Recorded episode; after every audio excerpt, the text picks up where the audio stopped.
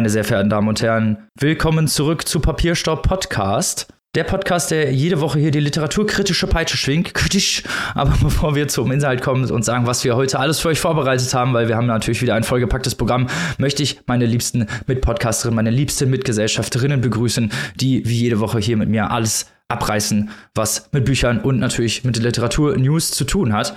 Zum einen die Queen of Erotics aus dem schönen Saarbrücken, die liebe und sinnliche Maike. Ihr da draußen müsst wissen, dass Robin sich seit einer Woche auf diese Anmoderation gefreut hat. Hallo. Ja, ja, das stimmt. Und die Frau, zu der gerne Vögel ins Büro kommen und sich auf ihre Hand einfach setzen. Deswegen ist sie bei uns die Disney-Prinzessin dieses schönen Podcasts. Aus dem schönen Hannover, die liebe Annika. Halli, hallo. Und vielleicht auch so ein bisschen im Disney-Prinzessinnen-Style unser Honigtopf der Folge dieser Folge und jeder Folge unser lieber Robin. Hallihallöchen. Ja, zu Robin muss man heute noch dazu sagen, ähm, wir haben ja heute eine Folge, in der ein Buch Pornografie heißt. Ein Buch einen Skandal ausgelöst hat in Kanada wegen expliziter Inhalte und dann noch ein super seriöses Buch, das der Robin ausgesucht hat und wir werden ihn dafür ausreichend verspotten. Das möchte ich hier schon mal als Teaser am Anfang loswerden. Juhu. ich werde verspottet. Ich freue mich aber überhaupt mal, dass wir hier wieder da sind. Und wie immer geht es natürlich los mit dem Vorgeplänkel. Wie ihr uns kennt, wir haben natürlich wieder ein paar tolle News für euch rausgesucht. Und zum einen geht es los mit ja, dem Pennzentrum beziehungsweise mit dem Rücktritt von Dennis Yücel als Präsident des Pennzentrums Deutschland. Das äh, ging letztes Wochenende in Gotha ab, aber bevor wir jetzt hier erstmal erzählen, was ist da eigentlich überhaupt los gewesen, was ist das Pennzentrum eigentlich? Das Pennzentrum Deutschland ist eine von derzeit weltweit 150 äh, Schriftstellervereinigungen, die im Penn international zusammengeschlossen sind. Penn steht dabei für Poet, Essayists und Novelists, also für äh, Dichter, Essayisten und Schriftsteller. Also eine Zusammenkunft von Schriftstellern. Man muss da auch eingeladen werden, um dabei beitreten zu dürfen. Und die setzen sich für eine internationale Zusammenkunft aus über Ländergrenzen hinweg, dass sich Schriftsteller und Schriftstellerinnen zusammentun. Ja, und da es sich hier natürlich um SchriftstellerInnen handelt, setzt man sich mit vereinter Stärke aus der ganzen Welt ein gegen die Verfolgung, Unterdrückung und Zensur von Literatur, von Essayisten, von Dichtern und für die Meinungsfreiheit und die Durchsetzung der Rechte von KünstlerInnen. Also insbesondere jetzt natürlich auch für die Interessen von Dichtern, Essayisten und Romanautoren in der Ukraine zum Beispiel, aber auch in anderen Weltregionen, wo die Meinungsfreiheit auf dem Spiel steht. Genau. Und jetzt ist natürlich die Frage, was war da eigentlich letzte Woche in Gotha los und wieso ist Dennis Yücel als Präsident zurückgetreten? Annika, hast du da Infos für uns? Ja, es gibt mittlerweile tatsächlich jede Menge Infos, weil das, was da passiert ist, das hat schon so ein bisschen Drama-Auswirkungen, der Art von Drama, die man im Pennzentrum eigentlich gar nicht unbedingt so haben will. Aber es hat wirklich alle klassischen Rollen fast, äh, die für ein modernes Drama dazugehören. Zunächst einmal natürlich Dennis Yücel als Penn-Präsident. Wir haben auch schon mehrfach darüber gesprochen, über ihn und seine Rolle. Da hatten wir ja in der Vergangenheit bei anderen Themen, auch gerade als als der Ukraine-Krieg losging, da hatte er sich ja auch ziemlich deutlich geäußert. Da hatten wir ja auch schon mehrfach darauf hingewiesen. Und das ist natürlich auch das, wofür Dennis Yücel steht, äh, wie Dennis Yücel bekannt ist, als natürlich jemand, der sehr nach vorne geht, der sehr direkt und sehr gerade und offen herausspricht. Und das gefällt natürlich nicht immer allen. Und äh, um es mal hier so ein bisschen abzukürzen, es gab also sehr, sehr viele Quälereien hinter den Kulissen vom PEN-Verband, dass also viele mit der Art der Führung von Dennis Yücel nicht zufrieden waren aus verschiedenen Gründen, die man aber je nachdem, aus welchem welchem Lager man kommt, auch so ein bisschen als Angst vor Erneuerung, vor ja, einer, einer neuen Ausrichtung des Verbands so ein bisschen natürlich zusammenfassen kann, weil es kam dann bei diesem Zusammentreffen, äh, von dem Robin gerade sprach, in Gotha, kam es also zu einer Kampfabstimmung um Dennis Yücel das Amt der Präsidentschaft zu entziehen. Es wurde also die große Vertrauensfrage an die Mitglieder gestellt. Dennis Yücel hat diese Abstimmung zwar gewonnen, hat dann aber hinterher trotzdem sein Amt hingeschmissen mit auch ziemlich drastischen Worten, dass er also keine Galionsfigur für diese Bratwurstbude sein will. Und seitdem kann man sich natürlich vorstellen, kochen die Gemüter hoch. Die Medien stürzen sich natürlich auf dieses Thema, beleuchten das von allen Seiten und auch wir haben uns da mal so die verschiedenen verschiedenen Darstellungen so ein bisschen genauer angeschaut. Ja, es ist wirklich Wahnsinn, wie schnell das auch eskaliert ist, denn Dennis Yücel ist erst vergangenen Oktober gewählt worden und bei dieser Kampfabstimmung hat er nur zwei Stimmen mehr bekommen als das gegnerische mhm. Lager, also 75 mhm. zu 73 ist diese Abstimmung ausgegangen. Und wie Annika gerade sagte, da wird gerungen um die Erneuerung des Penn-Zentrums und es gab dazu einen sehr, sehr interessanten Kommentar von Jana Hensel in der Zeit. Da wird so ein bisschen beleuchtet, was auch hinter den Kulissen passiert. Denn wir müssen uns vorstellen, wie gerade Robin und ich erklärt haben, das ist ja auch eine sehr politische Vereinigung, dieses Penn-Zentrum. Die hat äh, mhm. politische Ziele, die Meinungsfreiheit durchzusetzen. Ja, ähm, und das wenn man eine solche, solche Ziele hat und sich innerhalb der Vereinigung in Grabenkämpfen verliert, schwächt das natürlich die Vereinigung. Und Dennis Yücel müsste davon ausgehen, dass bei einem solchen Treffen wie dem im Gotha die Besitzstandwahrer und die Status Quo-Anhänger auf jeden Fall anwesend sein werden mhm. und gegenhalten werden, weil sie Angst haben, dass sie, was auch immer für Privilegien es sind, die sie sich erarbeitet haben, und das sind ja die unterschiedlichsten Dinge. Wir kennen die Vereinsmeierei, nichts gegen Vereine äh, insgesamt, aber wir wissen alle, was das für Ausmaße annehmen kann, was sie haben. Und da wurde große Enttäuschung von Jana Hensel geäußert geäußert über all jene, die Dennis Yücel immer lautstark unterstützt haben und die dann aber nicht aufgetaucht sind, als es darauf ankam. Namen, die hier fallen, sind zum Beispiel Daniel Kehlmann, Sascha Stanicic, Caroline Emke, David Wagner, Thea Dorn. Und das ist natürlich, ähm, wie wir wissen, der Untergang einer jeglichen äh, Vereinigung. Nicht, dass die Besitzstandswahrer, denen es vielleicht gar nicht um progressive Ziele geht oder irgendwelche Ziele, sondern nur um sich selbst, dass die eventuell obsiegen, weil die anderen gar nicht auftauchen. Ja, total. Und ich finde auch in diesem Kommentarstück von Jana Hensel, die zieht ja auch diesen interessanten Brexit-Vergleich, dass das ja wirklich mhm. genau wie du gesagt hast, Maike, dieses, äh, ja, wir haben doch alle was getan oder wir wollten ja alle was tun und wir waren ja irgendwie alle dafür, aber so keiner hat dann halt richtig irgendwie was gemacht. Das mhm. ist wieder dieses alte Problem in Anführungszeichen. Und da finde ich auch diesen Begriff, den Jana Hensel da benutzt, von der Naivität sehr, sehr passend, weil man sich immer hinterher die Frage stellt, ja, ach nee, wolltest du nicht, ja, ich wollte auch nicht oder irgendwie also wirklich traurig, weil hier geht es ja wirklich um wegweisende, um richtungsweisende Entscheidungen. Und gerade in Zeiten wie heute, wo wirklich alles politisch ist und auch äh, starke Verbände wie das Penn-Zentrum gebraucht werden als starke Stimme, sich dann wirklich in solchem Klein-Klein zu verhaxeln und am Ende, wie du auch gesagt hast, Marke, gibt's nur Verlierer, das ist wirklich ärgerlich.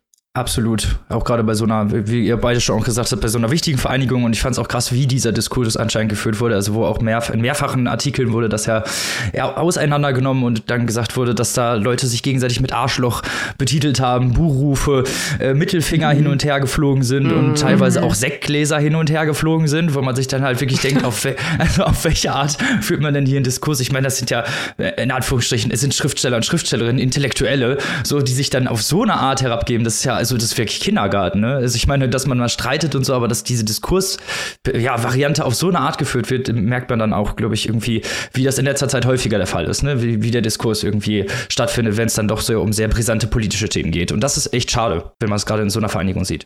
Genau, vor allem, weil das Engagement im PEN ja ehrenamtlich ist.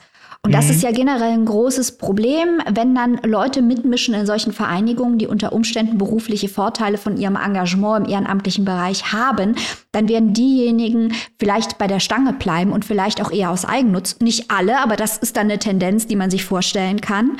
Äh, mhm. während Leute, die da rein ehrenamtlich sind und keinerlei persönliche Vorteile daraus ziehen, unter Umständen sich dieses Niveau dann nicht mehr geben wollen und unter Umständen dann nicht kommen, nicht abstimmen, nicht die Hand heben und sich dagegen äußern. Und auch das ist eine Strategie, wie dann die Kräfte obsiegen, die vielleicht unterm Strich nicht diejenigen sind, die diese Vereinigung nach vorne bringen würden. Ähm, sehr, sehr, sehr schade. Und ich hoffe wirklich, dass Josef Hasslinger, der nun als neuer alter Präsident die Geschäfte äh, interimsmäßig dort führt, ähm, dass er es schafft, diesen Laden zu befrieden und dass die progressiven Kräfte es auch schaffen, sich zusammenzuschließen und hier nicht, wie Annika sagte, weiterhin derartig naiv zu agieren. Absolut. Ein wirklich nicht so schönes Thema, sagen wir es mal so. Aber wir kommen noch zu einem anderen Thema, was wir hier fürs Vorgeplänkel vorbereitet haben. Wir haben in, zwei, in Folge 205 unseres Podcasts ACI vorgestellt von Sibylle Berg. Wir waren jetzt alle nicht so begeistert, kann man schon mal sagen, aber es ist ein Film zur ACI herausgekommen. ACI 360 Grad, der Film zum Roman. Ein 360 Grad Video, was auch schon mal technisch äh, ja, interessant ist, wenn man es mit einer VR-Brille gucken kann zumindest. Man kann es auch so mit dem Handy gucken und ja, so ein bisschen Theaterstück mit Versatzstücken aus dem Roman, die im Hintergrund vorgelesen wurden, war. Äh, wie war's, wie fandet ihr es denn? Ganz allgemein gefragt. Ja. Oh. Ja. Also, also Robin, du hast ja eigentlich schon die Interpretation mitgeliefert, äh, weil ich glaube nicht, dass es als Theaterstück gemeint war. Ach so. Ups. Ich glaube, also das wurde ja auch überall als Film promoted und es hatte halt mhm. diese 360 Grad immersive Wirkung, sollte es haben. Aber unterm Strich hat es sich halt wirklich, ich gebe dir 100%ig recht, das hat sich angefühlt wie ein Theaterstück, über das halt ein Buchtext gelesen wurde. Ich war irgendwie ein bisschen schockiert, weil es das, was man von einem Film erwartet, irgendwie überhaupt nicht gebracht hat. Das war mehr so ein, ein Bildteppich unter einer Lesung. Oder wie hast du es empfunden, mhm. Annika? Ja, ich würde auch sagen, es hatte eher so das Gefühl eines überlangen Trailers. Also sowas in, in zweieinhalb, drei Minuten als Buchtrailer, okay, cool ich finde auch die Idee, ein, Buch mit einem Film zu bewerben, why not, ne? Also ich mhm. meine, crossmedial strecken, strecken wir ja uns ja in alle Richtungen aus. Warum auch nicht, finde ich auch geil, war ja auch interessant angekündigt, war toll auch vom, vom Verlag vermarktet mit, mit so einem kleiner Pappbox, die noch vorab verschickt wurde an PressevertreterInnen und äh, auch ja prominent besetzt mit der Autorin selbst, Olli Schulz dabei, Katja Riemann hat man entdeckt, noch so ein paar andere ja, aber äh, auch bei mir bleibt unterm Strich dieser, dieser Improv-Theater-Geschmack im Mund zurück, muss ich sagen. Und ähm, ja, es war also, es hat so ein bisschen für mich wir fanden es ja schon, das hatten wir in der Folge gesagt, schon das Buch sehr anstrengend auf Dauer und ich fand, der Film hat das sehr gut nochmal nachwirken lassen. Also es war wirklich sehr viel, sehr, die Musik auch im Hintergrund teilweise wirklich nur ein sehr penetranter Ton. Ja, das Ganze bestimmt irgendwie alles total kunstvoll und hip und cool und stylisch gedacht, aber mich konnte es überhaupt nicht erreichen, um es mal so zu sagen. Ich fand es wirklich sehr, sehr anstrengend und äh, ja. Immer, immerhin musste man nur 30 Minuten gucken und nicht 700 Seiten vom Roman lesen. aber es waren, es waren aber schon lange 30 Minuten. Das ja, es waren schon sehr, sagen. sehr lange 30 Minuten. Also ich muss euch da auch zustimmen. Ich fand, das war doch schon auch leider sehr laienhaftes Theater, muss man sagen. Also das war jetzt wirklich nicht irgendwie was, was jetzt irgendwie theatralisch die Wurst vom Teller gezogen hat. Also es war wirklich alles sehr, sehr stumpf. Und wo du gerade gesagt hast, Trailer, Annika, ja, stimmt, so die Art, aber ganz ehrlich, das kostet Geld. Das, äh, also um sich diesen Film Film anzugucken, musste man 9 Euro mhm. nur für das Ticket bezahlen, beziehungsweise 19 Euro für das Ticket plus die Papp-VR-Brille, die ich übrigens benutzt habe und die ungefähr das unbequemste VR-Erlebnis war, was ich jemals hatte. Also das kann ich nicht empfehlen. Aber deswegen ist das auch nochmal so ein bisschen, klar ist es so ein bisschen Promo, aber dafür, dass es halt 9 Euro kostet, fand ich es dann doch ein bisschen frech. Ja, ich, ich Vielleicht das generell, zu viel gesagt. Ich finde es halt generell sehr traurig, weil wir sind ja auch an das Buch reingegangen. Könnt ihr euch auch in einer der letzten Folgen unsere ausführliche Besprechung zu RCE anhören und waren total aufgepeitscht, weil wir das Vorgängerbuch Grime Brainfuck super fanden. Äh, mhm. Hat ja auch den Schweizer Buchpreis gewonnen, spitzenmäßige Gesellschaftsanalyse. Tippitoppi kannst du nix sagen. Und dann hat uns irgendwie dieser Teil 2 unglaublich enttäuscht.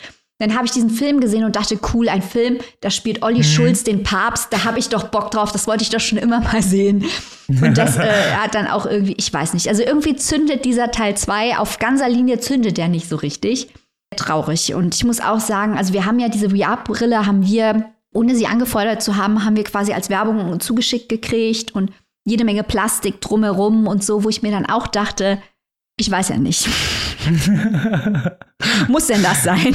Also wir wollten euch auf jeden Fall von unserer Experience berichten, sagen wir es mal so. Wir waren aber leider alle nicht so sehr begeistert. Also wovon ich übrigens sehr begeistert war, waren die ähm, Prügelmonster-Socken von Olli Schulz, die er hatte im Film.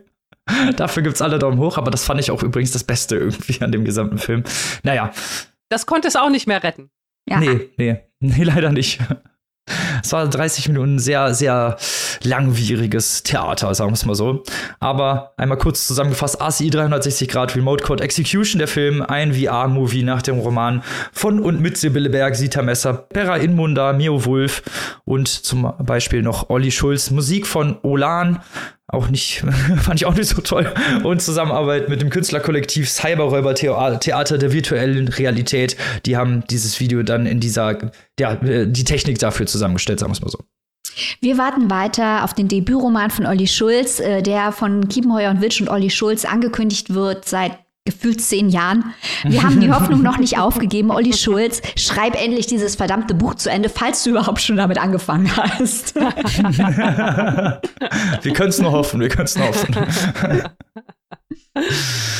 So, und jetzt geht's äh, hier in die Vollen. Und zwar zu einem ja, kanadischen Kulturschatz, könnte man sagen, der jetzt neu übersetzt oder neu, in einer neuen Auflage auf Deutsch erschienen ist. Annika, was hast du uns mitgebracht? Ich bin gespannt, was du zu sagen hast und freue mich natürlich, damit später, äh, darüber später mit euch noch zu sprechen. Jetzt geht's hier äh, zu bärenhaftigen Auswüchsen. Genau, genau. Ja, ihr kennt uns ja normalerweise. Wir hauen ja hier eigentlich immer jede Woche drei aktuelle Neuerscheinungen raus, am liebsten Debüts, aber halt möglichst Neuerscheinungen. Wenn wir hier mal Bücher vorstellen, die nicht direkt, ja, kurz vor der Folge erschienen sind, dann liegt es daran, dass vielleicht ab und zu mal die Verlage Veröffentlichungstermine verschieben. Das kommt durchaus mal vor. Oder dass ältere Bücher, Klassiker in einer neuen Version erscheinen. Das gibt uns dann mal die Chance, auch da mal nachzuschauen. Und mit genau so einem Buch haben wir es hier heute zu tun. Und Robin hat den Hinweis gerade schon gegeben. Es handelt sich um Bär, einem Roman von Marian Engel. Und ja, es ist wirklich so, dass dieses Buch zur kanadischen Nationalliteratur gehört. So ein bisschen in Vergessenheit geraten hier bei uns oder vielleicht auch noch nie so richtig bekannt gewesen, sagen wir es mal so. Passt also auch so ein bisschen zu unserem Motto vergessene Frauen in Anführungszeichen Wiederentdeckung. Hört noch mal rein. Folge zum Jahresende 2021. Also, jetzt hier mal kurz zu Marian Engel. Wieso ist das kanadische Nationalliteratur? Die gute Dame wurde 1933 in Toronto geboren und gilt als eine der wichtigsten Vertreterinnen der zeitgenössischen kanadischen Literatur, hat mehrere Romane veröffentlicht, meist über Frauenthemen und der Bär bzw. Bär, der Roman, über den wir hier heute sprechen, ist auch ihr bekanntester. Und nicht nur der bekannteste, der wurde auch mit dem Governor General's Award for Fiction ausgezeichnet. Und das ist nichts Geringeres als der renommierteste kanadische Literaturpreis, der für besonders hervorragende und bedeutsame fiktionale Prosatexte verliehen wird, so heißt es da in den Statuten. Marian Engel verstarb 1985 gerade mal mit 51 Jahren an Krebs und auch nach ihrem Tod wurde zum Beispiel der ein gleichnamiger Award ins Leben gerufen und an Schriftstellerinnen verliehen. Das heißt also, wir haben es hier, wie gesagt, wirklich mit einem für Kanada sehr bedeutsamen Roman zu tun und ich schicke extra diese geballten Infos vorweg, um die Fallhöhe jetzt ein bisschen, ja, abzumindern oder aufzumachen. Ihr werdet gleich sehen, ich mache einfach mal weiter und zwar, worum geht es denn hier nun in diesem ach so wichtigen Roman? Wir haben es hier mit einer jungen Frau zu tun, Lou 27. Sie ist hier die Protagonistin, steht im Mittelpunkt. Eine, ja, eine Archivarin, Bibliothekarin, die so ein bisschen so ein ziemlich gelangweiltes und unbefriedigendes Leben führt, die eigentlich so ein bisschen angeödet ist von allem lauwarme Affäre, lauwarmer Job, lauwarmer irgendwas und deswegen ist sie sehr begeistert, als sie die Möglichkeit zu einer Art, nennen wir es mal verlängerten Dienstreise bekommt. Und zwar soll sie in eine sehr einsame Gegend in die Nähe von Ontario fahren. Lou soll dort den Nachlass einer gewissen Colonel Jocelyn Carey verwalten, beziehungsweise ihrer gesamten Familie. Und Lou ist sehr, sehr, sehr glücklich über diesen Job, weil zu diesem Nachlass gehört eine umfangreiche Bibliothek und die soll Lou katalogisieren und vor allem nach Hinweisen auf die Siedlungsgeschichte dieser Gegend achten.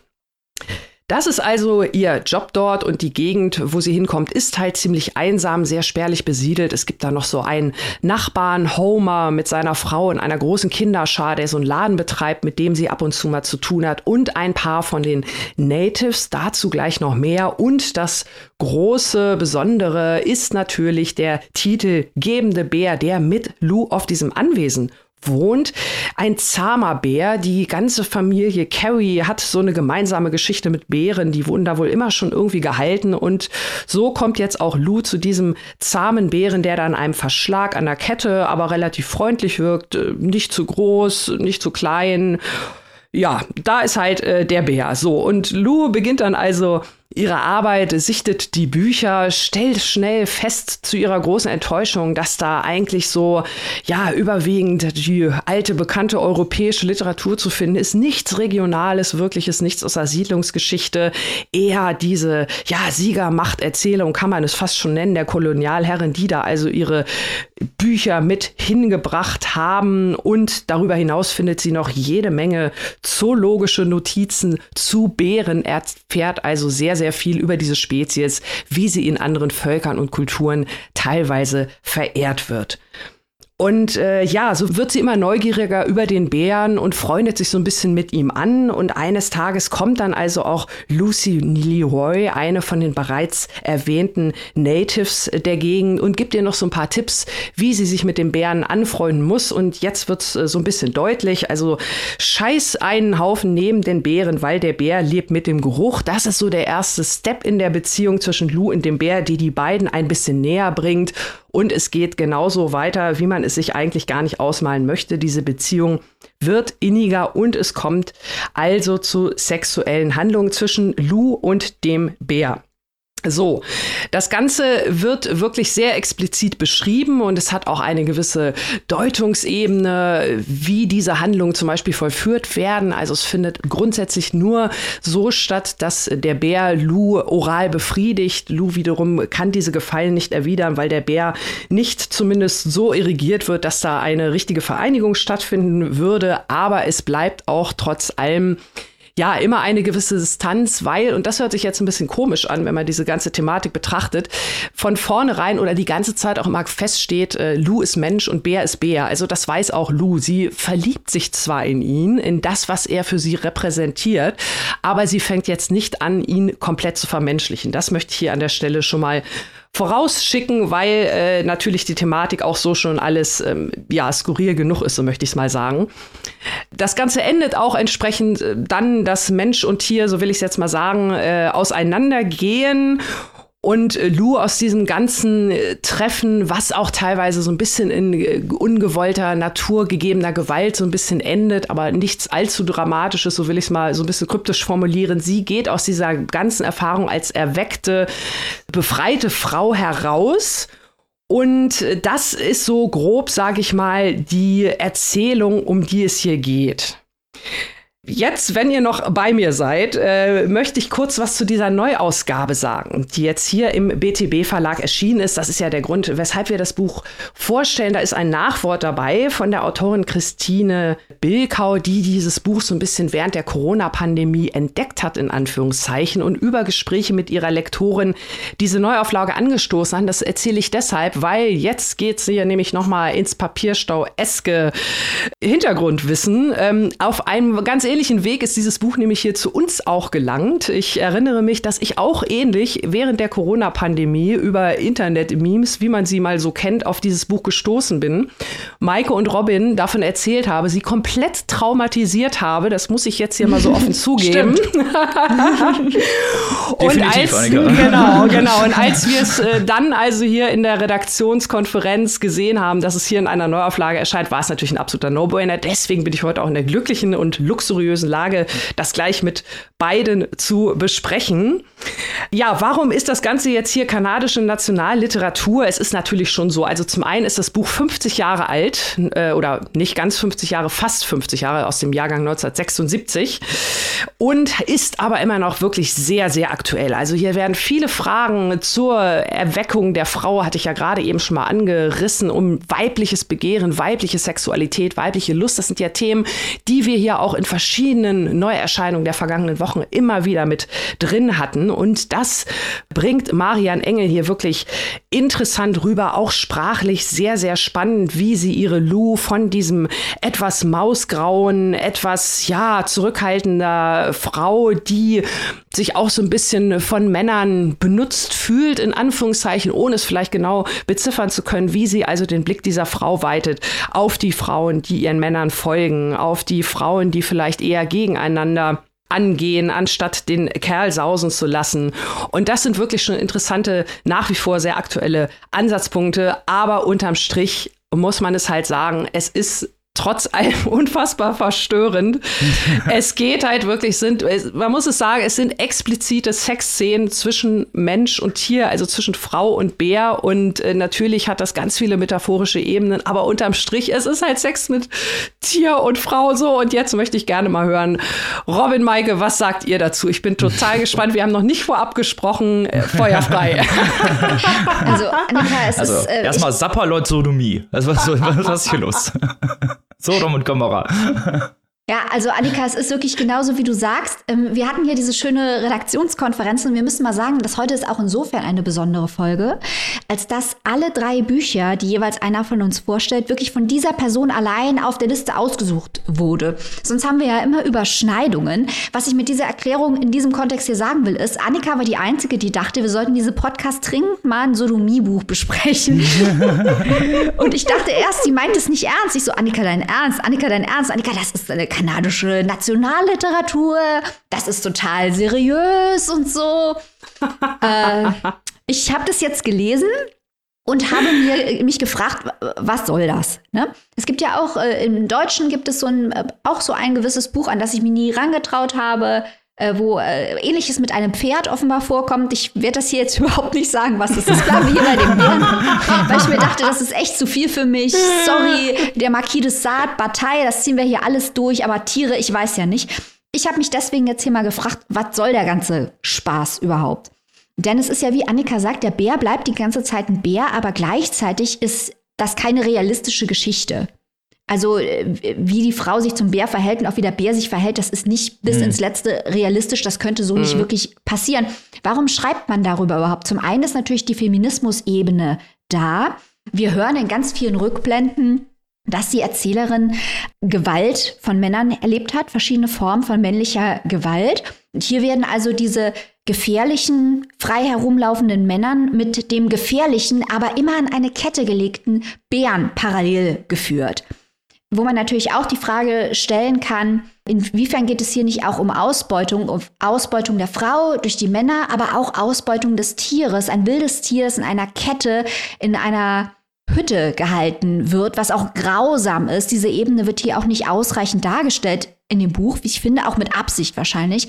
Aber wir haben wirklich dieses geschundene Tier mit der Frau und dann diese frei herumlaufenden gefährlichen Männer. Also all diese Motive der Gefahr, des Animalischen, des Männlichen, das wird hier alles durchgespielt. Und eine andere Ebene, das hast du auch kurz angerissen, Annika, ist der Siedlerkolonialismus in Kanada. Denn wir haben diese indigene Frau, die normalerweise immer dort sitzt und wie wir erfahren, stundenlang sich mit dem Bären unterhält. Wir haben diesen Colonel und seine Nachfahren, nach denen auch diese Flussinsel, auf der wir uns befinden, benannt ist, der für den Siedlerkolonialismus steht, aber auch unsere Erzählerin, die Archivarin, die die Relikte des Siedlerkolonialismus untersucht, dokumentiert, auflistet, eigentlich auch von ihrer Tätigkeit her und von ihrem Stammbaum her für den Siedlerkolonialismus steht. Und das spielt hier auch eine Rolle, die Unterwerfung des Landes, die Unterwerfung der Natur. Aber das alles wird eben, wie jetzt glaube ich schon klar geworden ist, auch gar nicht trennscharf diskutiert, sondern diese Motive sind so frei flottierend im Text und das macht halt wahnsinnig viel der Irritation aus, wenn man diese Motive erkennt, aber man nicht so richtig sieht, worauf der Text damit hinaus will. Äh, schwierig. Und dann gibt es noch eine Ebene, da bin ich auch an eurer Meinung interessiert. Wir hören immer wieder von Edward John Trelawney, der äh, Recollections of the Last Days of Shelley and Byron über Shelley und Byron überraschenderweise äh, geschrieben hat. Und der aufgetreten ist als eine Art Archivar dieser berühmten literarischen Beziehung und dort auch in ausbeuterischer Art und Weise zu seinem eigenen Vorteil Darstellungen in die Welt hinausgeblasen hat, wo man sich auch die Frage stellen kann, inwiefern spricht in diesem Text der Bär mit der Stimme von Trelawney im übertragenen Sinne oder in der von Byron. Was haben Trelawney und die Archivarin gemeinsam? Also ich muss sagen, ich habe einige Motive in diesem Buch erkannt, konnte aber das nicht zu einer klaren Aussage zusammenführen, was nicht unbedingt schlecht ist im Kontext von Literatur. Wir wollen ja nicht unterrichtet werden, wir wollen ja literarisch-ästhetische, interessante Texte lesen. Aber ob das jetzt ein Text ist, wo ich sage, also ob ich diesen Text irgendjemandem empfehlen würde, jetzt mal ganz abgesehen von der widerlichen Sodomie, ich würde mal sagen, eher nicht. Wie hat euch das denn jetzt auch rein mal von der persönlichen Ebene als literarischer Text gefallen? Also erstmal muss ich ja sagen, äh, ich, ich habe es mir schlimmer vorgestellt. Ich wusste ja, worum es geht. Ich habe es mir schlimmer vorgestellt und war trotzdem schockiert. So, das ist schon mal mein, mein Hot Take für heute. Und also Maike und Annika haben natürlich beide recht, da sind auch viele Motive irgendwie noch drin. Da kann man jetzt sehen, auch ne, die Männer und generell auch äh, diese Ausbeutung dieses Tieres, die Ausbeutung des Landes natürlich auch zusammenhängt. Da ist ja auch ganz viel Naturbeschreibung, dass sie dann dieses Alte, wo sie vorher drin sitzen, mit diesen Pergamenten und diesen ganzen alten Zetteln und eigentlich auch in dem Haus mit den Büchern, aber gleichzeitig draußen auch mit dieser Natur, für die, für sie ist das ja eigentlich was Neues. Und was mir auch, äh, oder was ich auch als Motiv noch gesehen habe, ist halt die die Abgeschiedenheit und beziehungsweise die Menschenwelt versus äh, die naturelle Welt, weil sobald sie eigentlich ja von Menschen besucht wird, gerade in den späteren Teilen des Romans, wo sie ja diese Liaison mit diesem Bär eingeht, sag ich mal so, äh, stört die Realität ja. Also alle Menschen fangen dann eigentlich an zu stören. Dann kommen die Sommermonate, wo dann äh, Leute angeln am Fluss und sie kann dann halt eben nicht mehr mit ihrem Bär da rumflanieren und diese ganzen Motive, die ja auch teilweise im Text aufgegriffen werden, werden aber nie richtig verarbeitet, weil dann doch irgendwie so ein bisschen mehr diese Liaison im Vordergrund steht und auch diese ganze ja, Zusammenhalt. Ich muss aber trotzdem ganz ehrlich gestehen, auch wenn, auch wenn ich mir jetzt, auch wenn es vielleicht jetzt pervers klingt, ich habe trotzdem darauf gewartet, was passiert. Also ich habe vor allem gewartet, wann kommt der Sex mit dem Bär? oh, jetzt ist es vorbei. Jetzt gewinnen wir niemals einen Grimme-Preis, Robin. Danke für nichts. Ja, Entschuldigung. Aber ich wusste, was passiert und ich war die ganze Zeit, okay, wann geht's los? Wann geht's los? Und dann oh. ging's los und dann war ich so, oh nee, wollte ich doch nicht lesen.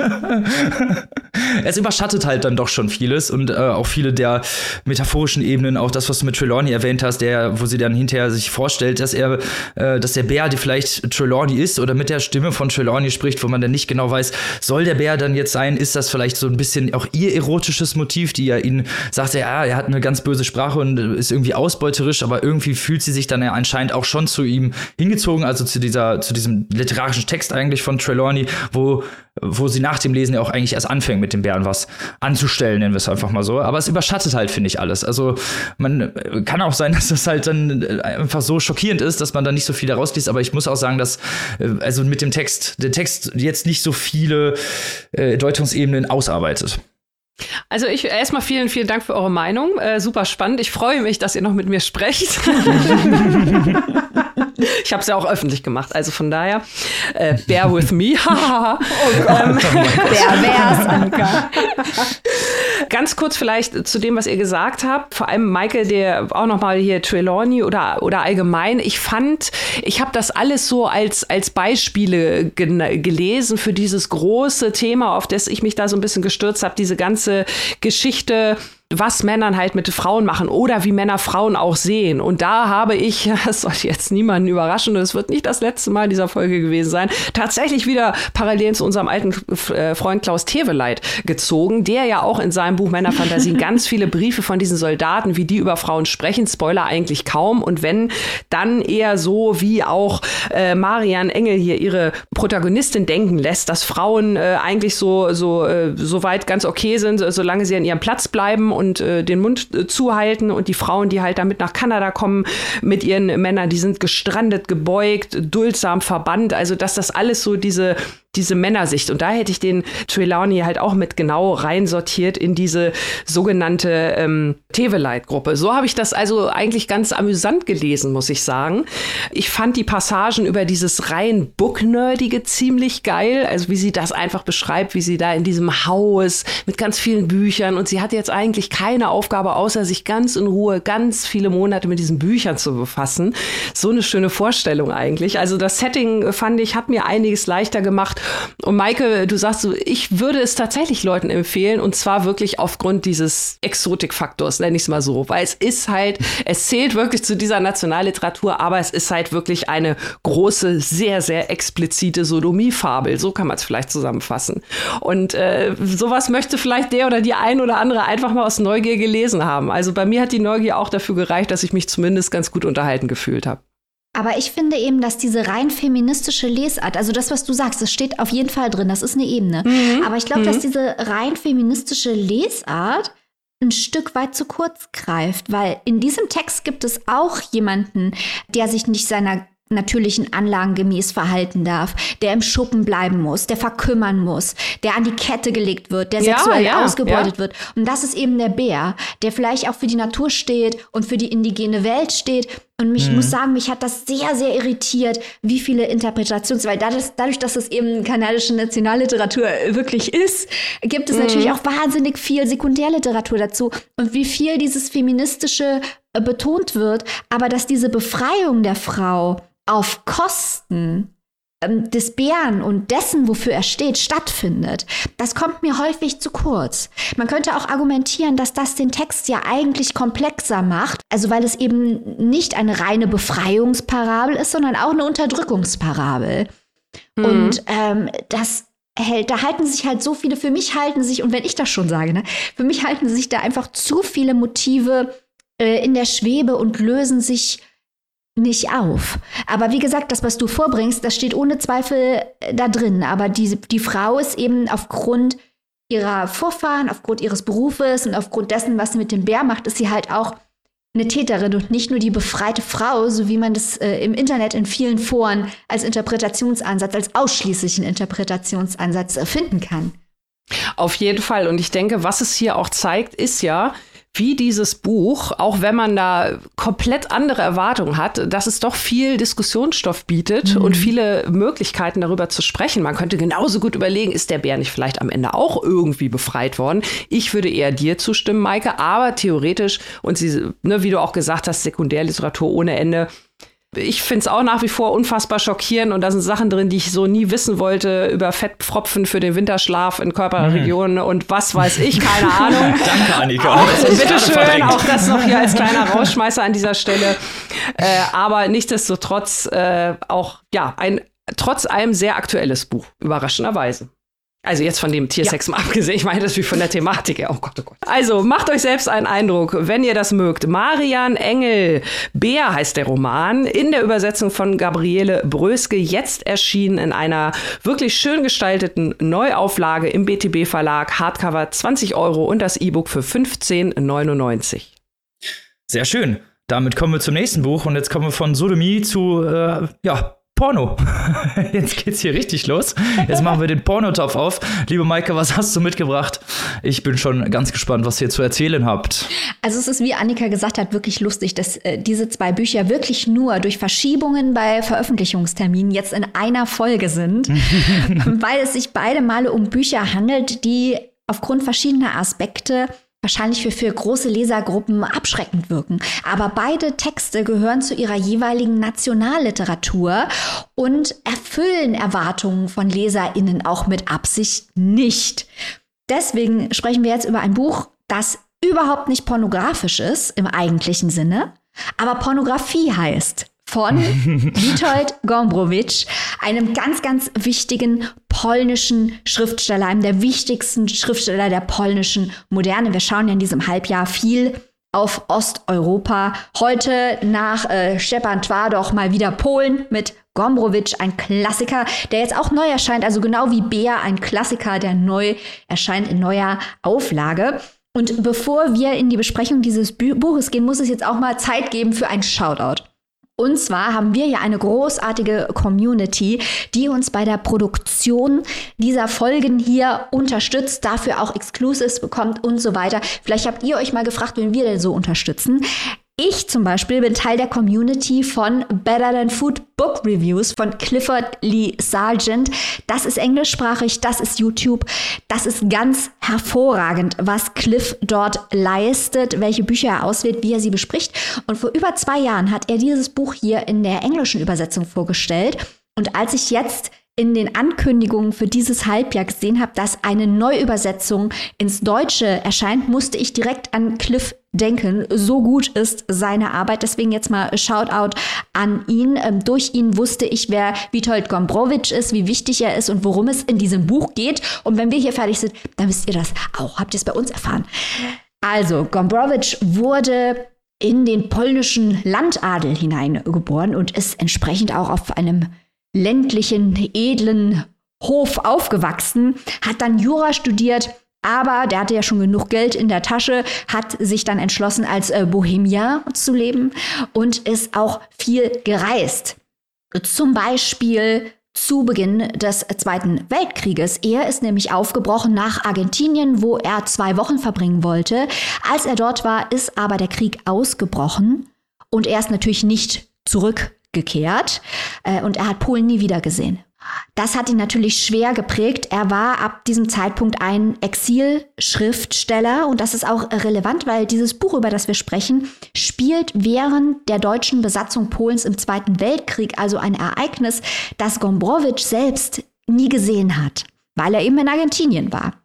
Und er war auch in Polen aus anderen Gründen nicht der beliebteste, denn er hat sich in seinen Büchern immer gegen den Kollektivismus eingesetzt, gegen den polnischen Nationalismus, gegen die polnische Romantik und wurde lange Zeit in Polen auch überhaupt nicht veröffentlicht, hat aber im Rest der Welt überall Leute beeinflusst, zum Beispiel Julio Cortázar, den wir auch schon im Podcast vorgestellt haben, oder Roberto Bolaño, also für experimentelle Schriftsteller ganz, ganz wichtig, Gombrowicz. Und eins seiner wichtigsten Themen ist auch die KritikerInnen anzuklagen für ihre intellektuelle Trägheit. Äh, jetzt wollen wir natürlich versuchen, das zu vermeiden bei der folgenden Vorstellung des Buches Pornografie.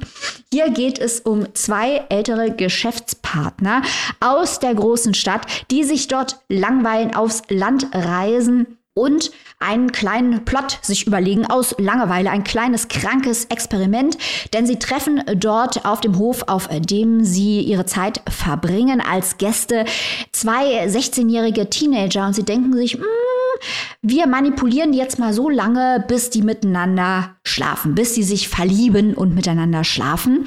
Sie wollen also diese zwei alten Säcke aus der Stadt, die zwei ländlichen Teenager verkuppeln. Das ist ihr kleines Spielchen, das sie dort während der Besatzungszeit treiben. Das Ganze gerät aber vollkommen außer Kontrolle und endet dann damit, also das Ende, das komplette verraten wir natürlich nicht, aber es führt am Ende dazu, dass sie sich einen Plot überlegen, wie sie die Teenager dazu kriegen, einen Widerstandskämpfer zu ermorden.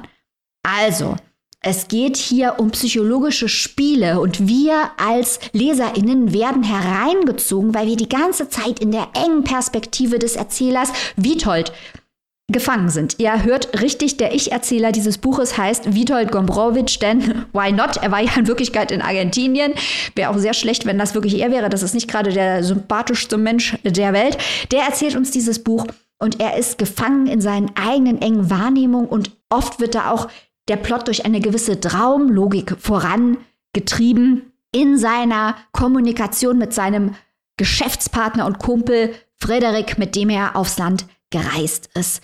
Es bleibt die ganze Zeit unklar, was diese Teenager im Geheimen tun, was sie tun, weil sie von diesen zwei alten oder älteren Männern manipuliert werden und was wirklich die Situation dieses Widerstandskämpfers ist, weil wir eben in dieser einen Perspektive gefangen sind. Es ist wie eine eine flüssige Faktenlage.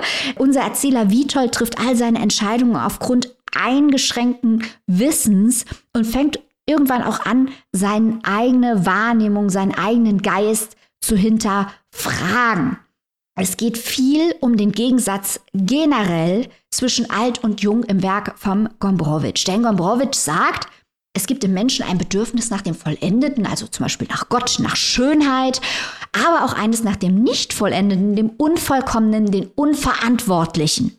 Also nach Jugend, nach Amoralität, und hier gehört auch die Schönheit dazu. Und Gombrowicz sagt eben, das Alter des Menschen ist ein Instrument dieser Dialektik zwischen Wert und Unterwert.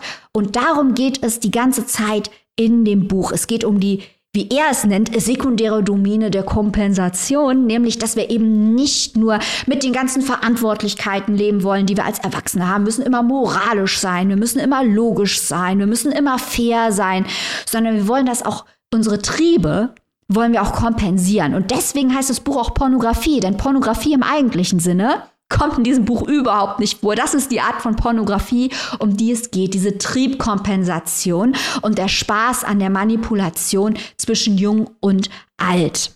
Das Ganze spielt in diesem Klima des Krieges. Man kann auf vielen, vielen Deutungsebenen überlegen, warum das ausgerechnet während des Zweiten Weltkriegs spielt. Es kommt natürlich auch bei den jungen Soldaten vor, die das Kriegsgeschehen gesehen haben. Wir haben den Widerstandskämpfer. Wir haben diese Übertragungsdynamik zwischen Friedrich und Witold, die auf eine wirklich sehr gespenstische Art und Weise ihre Pläne aushecken. Wir haben Seiten über Seiten psychologische Analysen, wirklich detaillierte Wahrnehmungsbeschreibungen. Sowas muss man mögen. Das ist hier sehr, sehr gut gemacht, aber man muss es wirklich mögen, weil dieses Buch eigentlich nicht plotgetrieben ist. Bin gespannt, was Annika gleich sagt. Es geht um Konzepte der Männlichkeit. Hier können wir gleich auch noch mal über unseren Freund Klaus Teweleit sprechen. Männlichkeit gibt es nämlich auch nur unter Erwachsenen, sagte Gombrowitsch. Das alles ist wirklich sehr besonders. Es hat eine ganz eigene Stimme, eine ganz eigene Farbe, einen ganz eigenen Klang. Es ist unkonventionell, es ist ein Anti-Roman, eine Satire und es stellt die Frage, was Obszönität eigentlich wirklich bedeutet. Annika, wie hat dir das Buch gefallen? Ähm, mir hat es im Großen und Ganzen gut gefallen. Nicht, nicht alles, äh, wie du schon äh, richtig gesagt hast. Also mit der Erzählweise hatte ich hier und da so ein paar Probleme, aber grundsätzlich habe ich es gerne gelesen. Ich fand es auch sehr, sehr spannend und ich fand auch, wenn es jetzt nicht so plotgetrieben war, war der Plot, der da war, natürlich schon der absolute Wahnsinn. Ne? Also Liebe, Intrige, Verrat, Irrungen, Wirrungen. Alles, was normalerweise äh, vielleicht in Anführungszeichen Weiberkrams oder, oder Soap Opera oder ähnliches ausmacht, haben wir hier. Also das macht wirklich schon mal großen Spaß, wie dann auch ein Ereignis das nächste in Gang setzt und umgekehrt. Das macht er hier wirklich ganz, ganz toll. Das hat richtig Spaß gemacht. Und ich fand auch die Charaktere unfassbar scharf gezeichnet. Natürlich haben die alle eine gewisse Rolle zu erfüllen in dem Stück, das ist schon klar. Aber trotz allem, obwohl es ja dann für so eine Art Kammerspiel doch eine relativ große Menge an Charakteren ist, auch hier auf wenigen Seiten super scharf gezeichnet, richtig gleich lebendig. Also man kann da nicht den Überblick verlieren oder ähnliches. Das hat mir wirklich, wirklich gut gefallen. Und auch natürlich diese, ich nenne sie mal unterschwellige Perversität, die ja gerade am Anfang, die unschuldigen Kinder, du hast ja schon gesagt, dieses Motiv alt versus jung, das spielt hier eine große Rolle. Ich fand gerade am Anfang diese Darstellung dieser unschuldigen Kinder, dieser Naivität, dieser Unschuld und wie die halt planmäßig zunichte gemacht werden soll. Also sozusagen die Vernichtung der Unschuld durch diese Intrige, dieses Motiv, das ist natürlich so, ja, das macht so ein Gänsehaut-Feeling bei jeder Seite, die man liest, weil man genau weiß, dass es darauf hinausläuft. Und was mir auch wirklich gut gefallen hat, äh, Maike, das hast du auch gerade gesagt, dass das Setting natürlich auch das Zeitliche so relevant und so wichtig ist. Also da hat mir das wirklich auch gut gefallen, wie Gombrowitsch so quasi mal so nebenbei Dinge erklärt, wie zum Beispiel das zeitgeschichtliche, die Abwesenheit von Juden oder Menschen, die irrational handeln und natürlich immer wieder, Mike, das hast du auch schon erwähnt, dieses Männerthema diese Darstellung von dem ja alten weißen Mann eigentlich, wenn man so will, von dieser Art von Männern, wie er es ja auch sagt, die man eigentlich, die man ihre Geschichten schon im Gesicht ansieht und auch dieses ganze Männerbild, was er da zeichnet, Männer, die eigentlich nur für sich selbst äh, einstehen und für nichts, nur für sich selbst da sind. Also das fand ich schon ziemlich krass und spannend. Das hat mich wirklich sehr begeistert an dem Buch. Aber wie gesagt, so ganz persönlich die Erzählweise. Du hast es gesagt, man muss es mögen. Mir war es wirklich dann teilweise auch zu schwülstig, würde ich das fast schon nennen. Auch diese Erweckungsszene da zum Beispiel relativ am Anfang in der Kirche, das ging mir dann schon zu viel in alle Richtungen drunter und drüber und auch diese Erzählweise mit den doch sehr, sehr, sehr vielen Ellipsen, das hat mich so ein bisschen genervt an der einen oder anderen Stelle. Aber es war trotzdem äh, keine Qual, das Buch zu lesen, ganz im Gegenteil. Ich glaube, diese Kirchenszene ist besonders wichtig, weil sie eben auch ähm, diesen Gegensatz aufzeigen sollte zwischen dem Bedürfnis nach dem Vollendeten, also Gott, und dem Unverantwortlichen. Mhm. Deswegen ist sie so ausführlich, aber ich verstehe genau, was du meinst. Ähm, das Buch ist, ist natürlich sehr ausschweifend, vor allem auch, weil diese Gedankenketten häufig zu Ende ausformuliert werden und das macht es unter Umständen lang. Das ist kein wirklicher Stream of Consciousness, aber es fühlt sich manchmal so ein kleines bisschen so an. Und was ich auch interessant fand, was ich auf jeden Fall noch ansprechen wollte, ist der Zusammenhang von Tod und Erotik. Das ist auch super wichtig bei Gombrowitsch. Da ist ein, ein Foreshadowing drin, äh, wo die beiden Jugendlichen einen Wurm zertreten, was dann später auf den Mord, der stattfindet oder auch nicht, lest das Buch, quasi hinweist, hindeutet. Und diese Verbindung zwischen äh, Tod und Erotik hat äh, Gombrowitsch, die im ganzen Werk stattfindet, äh, Vergleiche eingebracht, zum Beispiel mit ähm, Histoire de l'œil äh, von äh, Bataille oder Liaison dangereuse. Aber ich muss sagen, im Vergleich zu Bataille ist das hier, was den expliziten Content angeht, sehr, sehr, sehr viel harmloser. Es hat aber psychologisch den gleichen Impact. Es hat die gleiche Durchschlagkraft. Es ist aber wirklich experimentell äh, gestaltet und ist auch teilweise, also da gebe ich dir recht, Annika, es ist auch teilweise anstrengend, auch für jemanden, der gerne experimentell liest und nicht so sehr auf den Plot schaut, äh, muss ich sagen, dass es teilweise recht äh, anstrengend und anspruchsvoll ist. Aber ich würde schon sagen, dass es sich lohnt. Ja, doch, das auf jeden Fall. Und den, den Vergleich zu Les Liaisons Dangereuses habe ich tatsächlich auch gezogen während des Lesens. Ähm, auch da eher so auf der Plot-Ebene, beziehungsweise das Level von Intrige und wo vor allem auch Sexualität, Begehren, Verlangen und das Spiel damit, also der mhm. sexuellen Macht, wie das eingesetzt wird. Das war so die Parallele zwischen den beiden Romanen, die ich da gezogen habe. Und dann denke ich mir, Le Liaison Dangereux ist natürlich auch zu Recht völlig bekannt als wichtiges Nationalwerk aus Frankreich. Und ich finde, das ist doch diesem Werk hier vor Polen wirklich auch auf jeden Fall in ähnlicher Art und Weise, dass es dem so gebührt.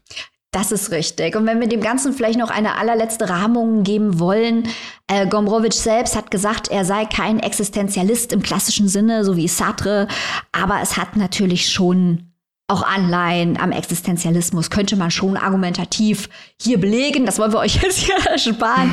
aber sehr interessant natürlich auch das Framing von äh, Menschen als Schachspiel, das Leben als Schauspiel und die Verbindung mhm. zum Krieg.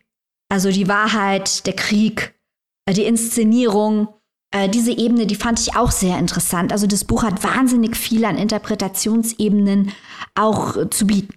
Annika, lesen wir jetzt noch mehr Gombrowitsch?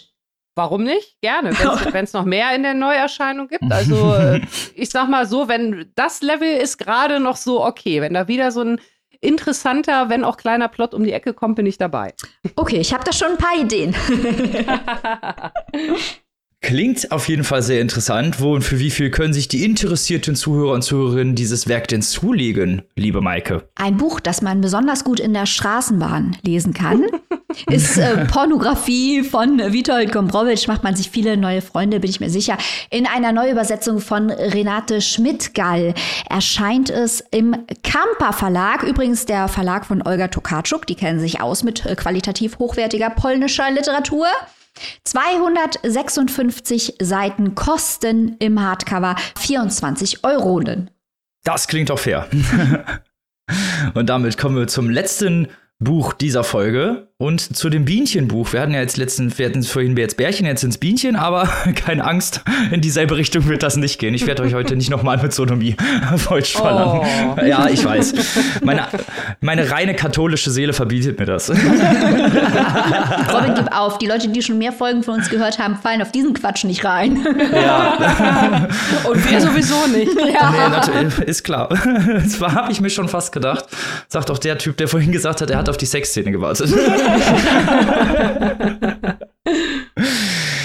Wir kommen zum Buch Die Inka von Gerhard Roth.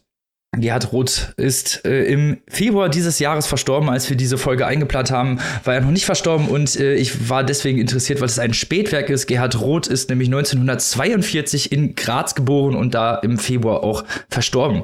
Er hat zwischen den Jahren 63 und 67 Medizin studiert, hat das dann abgebrochen, arbeitete als Organisator im Rechenzentrum Graz und seine erste Veröffentlichung war tatsächlich auch ein Sachbuch, eine Einführung in die elektronische Datenverarbeitung.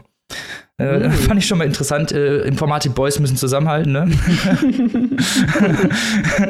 er debütierte 1972 mit seinem ersten Buch, mit seinem ersten literarischen Buch und bezeichnet sich selbst auch als ein von Schreiben Besessener. Er hat zwei Romanzyklen geschrieben äh, für ja, erzählerische und dokumentar dokumentarische Aufarbeitung der Vergangenheit österreichischer Zeitgeschichte. Außerdem hat er Fotobücher veröffentlicht, Essays, Erzählungen, Theaterstücke und Drehbücher geschrieben. Also sich schon in vielen Metiers rumgetrieben. Er wurde schon mehrfach ausgezeichnet, unter anderem mit dem Literaturpreis des, Land des Landes Steiermark, dem Alfred Döblin-Preis, dem Literaturpreis der Stadt Wien und dem großen österreichischen Staatspreis. Der Imker ist sein letzter abgeschlossener Roman. Deswegen bin ich, war ich auch ganz gespannt, den hier heute vorzustellen. Es beginnt im Haus der Künstler, die im Kabin beginnt im Haus der Künstler, das ist eine in österreichischer, in, in der österreichischen Stadt Gougon liegende psychiatrische Anstalt für Kunstschaffende, wie der Titel oder beziehungsweise wie die, der Name dieser Anstalt vielleicht schon verrät. Erzähler und Protagonist ist Franz Lindner, er ist 62 Jahre alt, schizophren und angeblich wegen Schutz dort. Am Morgen des 1. Aprils zieht dichter gelber Nebel auf, der, der den Großteil der Menschheit und der Groß, den Großteil der Tierwelt komplett ausrottet. Also alle sind verschwunden. Es gibt aber auch keine Toten, sondern nur die Kleidung werden gefunden und nur die weltlichen Güter, nennen wir es mal, Zahnkronen zum Beispiel. Also alles, was nicht zum organischen Leben gehört, ist noch da. Alles andere oder viele andere sind verschwunden. Wie gesagt, die meisten Menschen oder viele Tiere auch. Franz trifft seinen Neffen Eugen, der auch sich zufällig in dieser Klinik befindet, auf Besuch und sie ziehen zusammen mit den Betreuern und den Patienten auf den Hof von Eugen und erstellen dort schnell eine neue Gemeinschaft. Dabei sind, wie gesagt, die Ärzte, Besucher und weitere Überlebende, die sie aufsammeln, unter anderem Jugendliche und Betreuer eines SOS-Kinderdorfs, was da in der Nähe ist. Äh, nach anfänglichen Schwierigkeiten, die behoben werden müssen, wie Strom oder Wasser oder Essen oder überhaupt generell Zusammenhalt, ja, schließt sich diese Gemeinschaft so ein bisschen zusammen. Ein Schwerpunkt ist, dass sie auch Imkerei betreiben wollen, weil Eugen selbst Imker ist und viele Bienenstöcke hat und sie finden auch noch weitere Bienenstöcke und werden so ein bisschen die Imker, wo dann wieder wir beim Titel wären. Diese anfängliche, etwas ja, idyllische Version verwandelt sich sehr schnell in Dystopie. Neid, Eifersucht, dunkle Natur des Menschseins machen das Überleben und die Ressourcensuche sehr schwierig. Jeder oder jede bekommt eigentlich eine eigene Aufgabe zugeteilt. Franz wird Chronist der letzten Bastion sozusagen der Menschheit und kann auch zusätzlich auf einmal mit Tieren sprechen, also eine Art Dr. Doolittle. Also äh, ein ja, sehr interessanter Plot. Wie das Ganze noch ausgeht oder beziehungsweise was da noch passiert, werde ich an dieser Stelle nicht verraten, denn gerade die erzählerische Form ist hier sehr, sehr interessant, beziehungsweise sehr, sehr experimentell könnte man es nennen weil die, diese Struktur, die Gerhard Roth hier eingefasst hat, äh, sehr, sehr viele Abschweifungen beinhaltet, sagen wir es mal so. Wir haben zum einen einmal den Alltag, den Aufbau dieser Gemeinschaft, äh, dieser Gemeinschaft. Das ist so der erste Teil oder das sind immer wieder die Teile, wo es reingeht. Dann haben wir als nächstes sehr, sehr extreme, luzide Abschweifungen und Träume vom Fliegen, von der Abgrenzung körperlicher Hülle. Also, dass Franz glaubt, er wäre ein Vogel und könnte auf einmal Sachen sehen, die er eigentlich nicht sehen kann. Und äh, teilweise halt, wie gesagt, auch äh, Träume, die er mit einbringt. Äh, die nächsten, die nächsten Kapitel oder viele Kapitel sind auch so ein bisschen sachbuchartig großartige Beschreibungen von verschiedenen Tätigkeiten. Da ist ganz, ganz häufig die Pflanzenwelt drunter, äh, die Natur generell oder die Imkerei, wo dann wirklich sehr, sehr ziseliert oder sehr, sehr detailreich dargestellt wird, wie jetzt die Pflanzenwelt funktioniert oder wie bestimmte ähm, Funktionen der Imkerei vonstatten gehen, für die ich mich tatsächlich jetzt nicht so toll interessiere, aber die hier halt auf jeden Fall immer wieder stattfinden und immer wieder eingebracht werden. Das, der nächste Teil oder die nächsten Kapitel handeln häufig von lyrischen und teilweise sehr dadaistischen Auswüchsen, die ja eigentlich gar nichts mit der Narrative zu tun haben, gar nichts mit dem Aufbau zu tun haben und auch sehr innerhalb von sich selbst meandern. Also diese äh, also die machen an sich keinen, keinen wirklichen Sinn. Untermalt ist das Ganze von äh, Wasserfarbenbildern, von minimalistischen, surrealistischen Wasserfarbenbildern von Erwin Wurm, die auch immer wieder immer auf ein paar Seiten dargestellt werden und auch so ein bisschen das darstellen, was gerade auch im Plot passiert ist. Roth selbst sagt, äh, das Leben ist fragmentarisch, daher muss Literatur, die selbiges abbildet, auch fragmentarisch sein. Und das zeigt natürlich auch dieser Roman, dass es halt so ganz, ganz viele Teile gibt, dass es dann wieder von der Plotebene zum träumerischen Wechsel, zum lyrischen wechselt und dass man halt immer wieder dieses Hin und Her hat. Damit wollte Roth das Leben darstellen und das hat er halt häufig auch in seinen anderen vorherigen Romanen gemacht. Also das ist so ein ja, Signature-Move, nenne ich es mal, von Roth selbst. Es gibt auch einen sehr, sehr starken emotionalen und psychologischen Fokus auf die Protagonisten und generell auch auf die Gemeinschaft.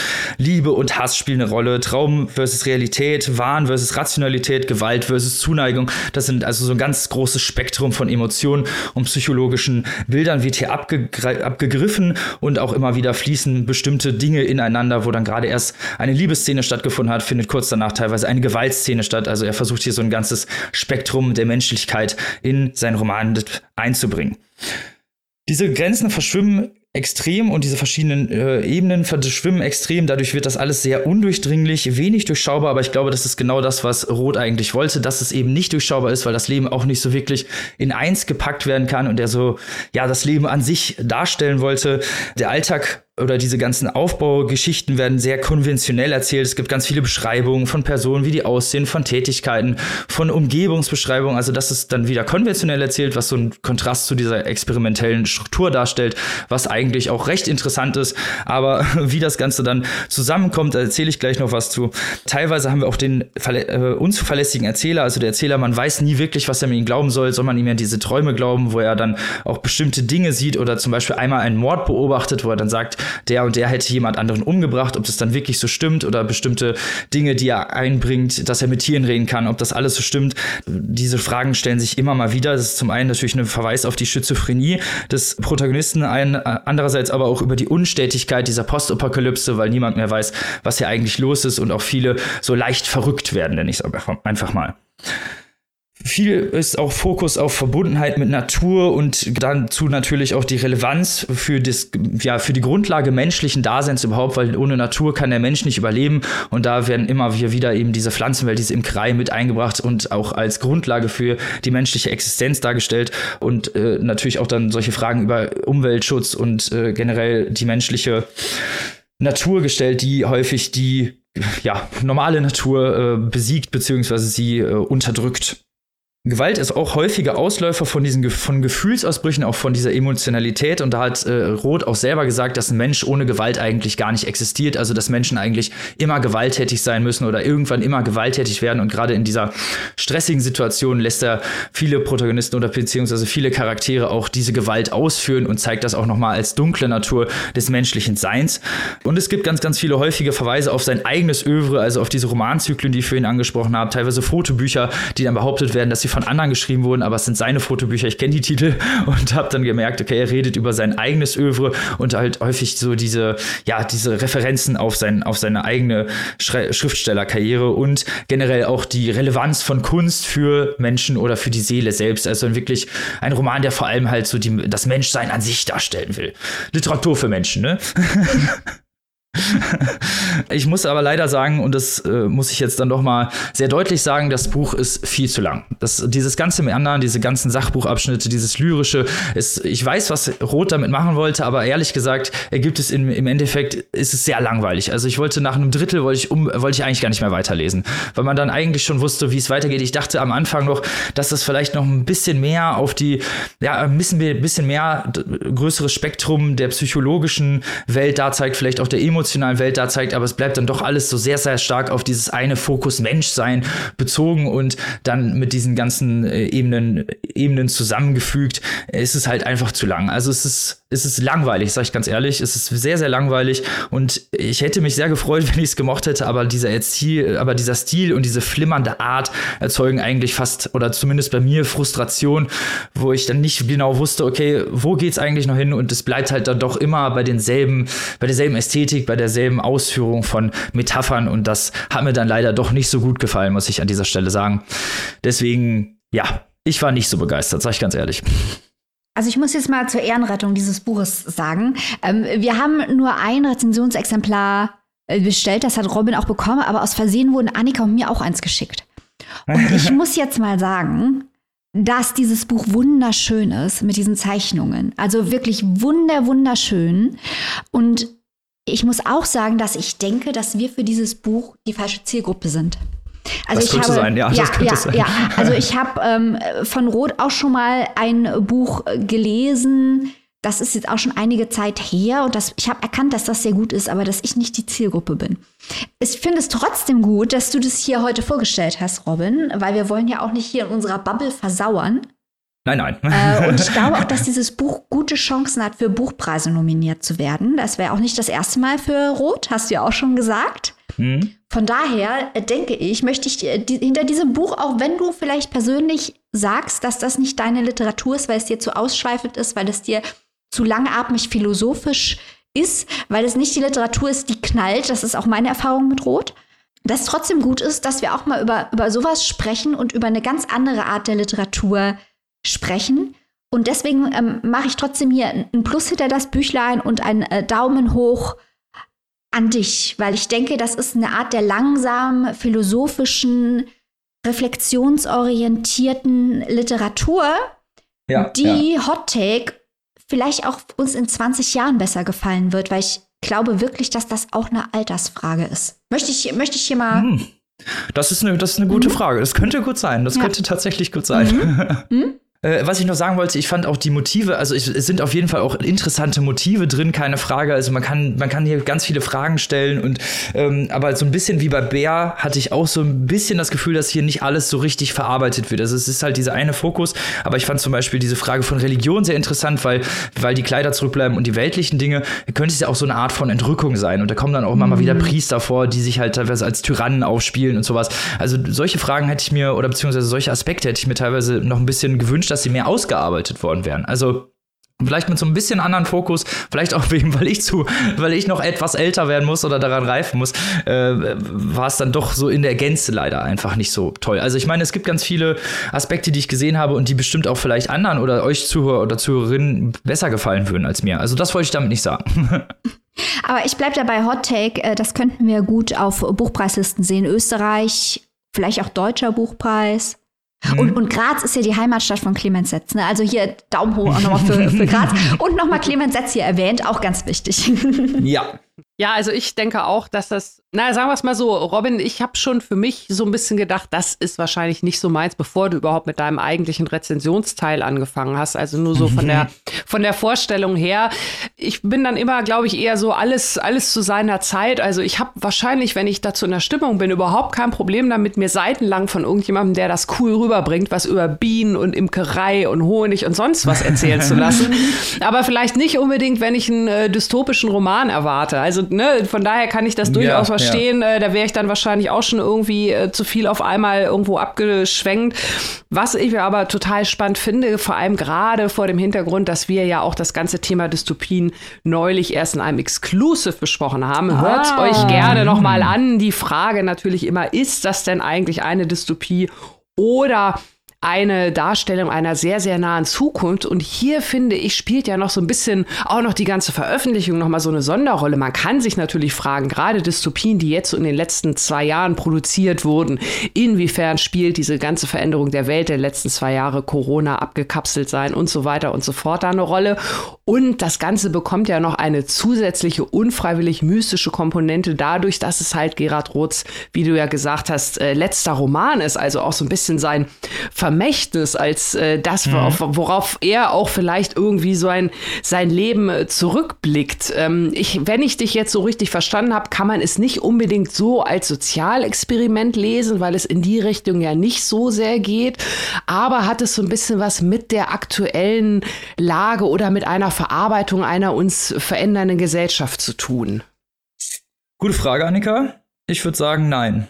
Sag ich ganz ehrlich. Also ja. ich, ich glaube, dieses, diese Postapokalypse ist tatsächlich nur das Setting, der, der Rohaufbau, die Kulisse, womit Gerhard Roth hier dieses Psychologische einbringen wollte, dieses Philosophische einbringen wollte, weil mhm. er sich mhm. gesagt hat, okay, wenn die Menschen weg sind, ist es vielleicht einfacher mit einer geringeren Zahl von Menschen und natürlich auch in dieser Stresssituation besser die Natur des Menschseins zu verfestigen im Roman und sie auch rüberzubringen, als es tatsächlich dann so, ja, sagen wir mal, ein Standardrealismus gewesen wäre aber so wirklich moderne oder beziehungsweise an aktuelle Tagesgeschehen angelehnte Ereignisse gibt es hier nicht und auch so wirklich Sozialexperiment würde ich das auch nicht unbedingt nennen, mm, weil mhm. dafür ja. spielt dann die, diese Sozialität, diese Gemeinschaft spielt eine zu geringe Rolle.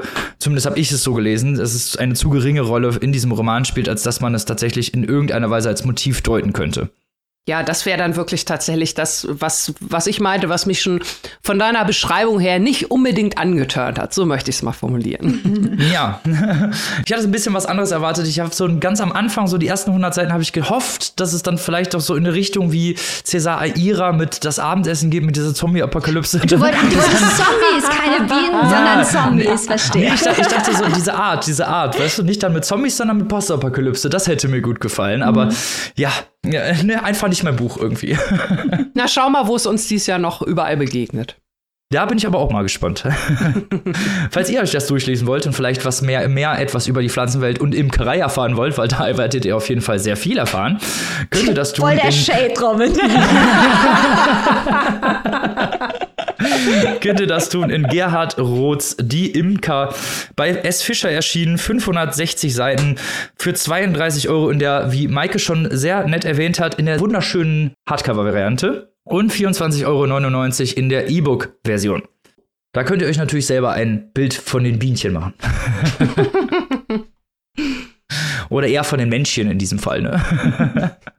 so, damit sind wir mit unserer Folge leider schon am Ende angelangt. Aber wie immer wollen wir natürlich als allererstes erstmal unserer besten, liebsten, tollsten Steady-Community danken, die uns finanziert, die uns unterstützt, mit Liebe, Leidenschaft und natürlich auch finanziell unterstützt. Ein großes Herzchen an euch, ihr seid die Besten.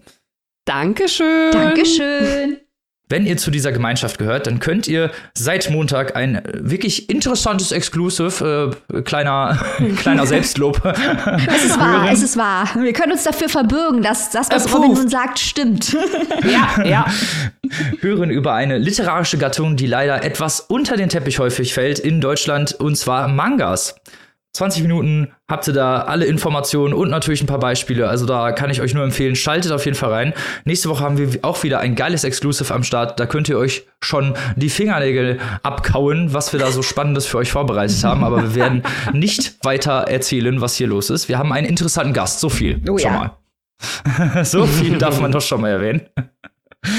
Und natürlich sind wir am nächste, nächste Woche wie immer mit einer geilen Folge wieder am Start. Und zwar einer Spezialfolge, Nächsten Donnerstag ist es soweit der Preisträger des, oder die Preisträgerin, wir werden es erleben, des International Booker 2022 wird bekannt gegeben. Vielleicht wird ja auch der Gast in unserem nächsten Exclusive damit etwas zu tun haben. Wir werden es erleben. Uh. Wer auf jeden Fall etwas damit zu tun hat, ist äh, der Mann, äh, dessen Interview ihr jetzt auch ähm, frei verfügbar anhören könnt. Die Steady Community konnte es sich schon länger anhören.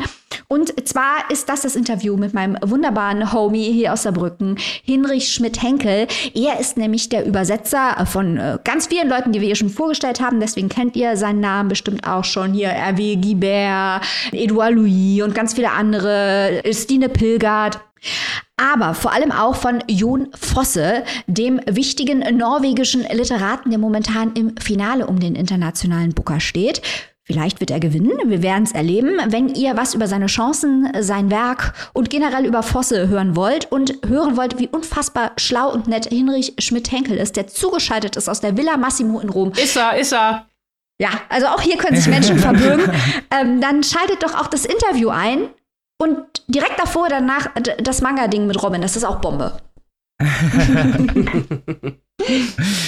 Also, ihr habt natürlich wieder ein riesiges Spektrum hier von geilen Literatur-Content, äh, die ihr euch reinziehen könnt. Und wie gesagt, nächste Woche geht's wieder richtig ab hier. Bis dahin, liebste Leute, bleibt gesund, lest was Tolles, vielleicht ja was aus dieser Folge oder aus unseren Exclusives oder sonst wie, was wir vorgestellt haben. Und bis dahin, bleibt gesund und gehabt euch wohl. Auf Wiederhören.